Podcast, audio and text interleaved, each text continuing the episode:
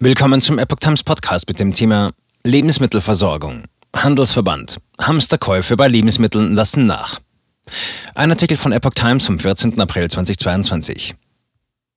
Nach den Vorratskäufen vor dem Hintergrund des Ukraine-Kriegs hält der Handelsverband Deutschland HDE die Zeit der Hamsterkäufe in Deutschland vorerst für beendet. Das Kundenverhalten hat sich jetzt ein bisschen normalisiert, sagte HDE-Hauptgeschäftsführer Stefan Gent der Rheinischen Post vom Donnerstag.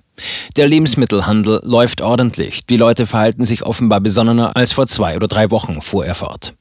Gent bezeichnete die Hamsterkäufe, die es bereits in der Pandemie gab und die sich zuletzt auf scheinbar knappe Güter wegen des Ukraine-Kriegs bezogen, als irrationale Verbraucherentscheidung, bei der das Bauchgefühl den Einkauf bestimmt. Nötig sei das nicht. Unsere Lebensmittelversorgung ist sehr sicher. Tatsächlich hatten Politik und Wirtschaft zuletzt an die Bevölkerung appelliert, auf umfangreiche Vorratskäufe zu verzichten.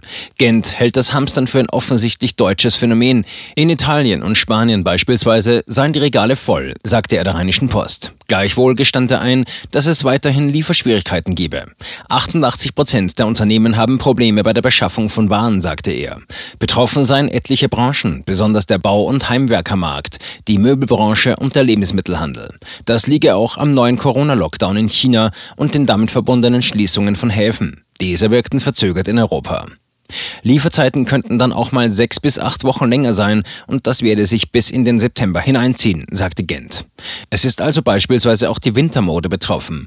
Anlass zur Sorge sieht er allerdings nicht. Wir beziehen ja nicht nur Ware aus China, sondern beispielsweise auch aus Bangladesch und Myanmar oder aus Afrika, wo Textilunternehmen mitunter auch eigene Werke haben.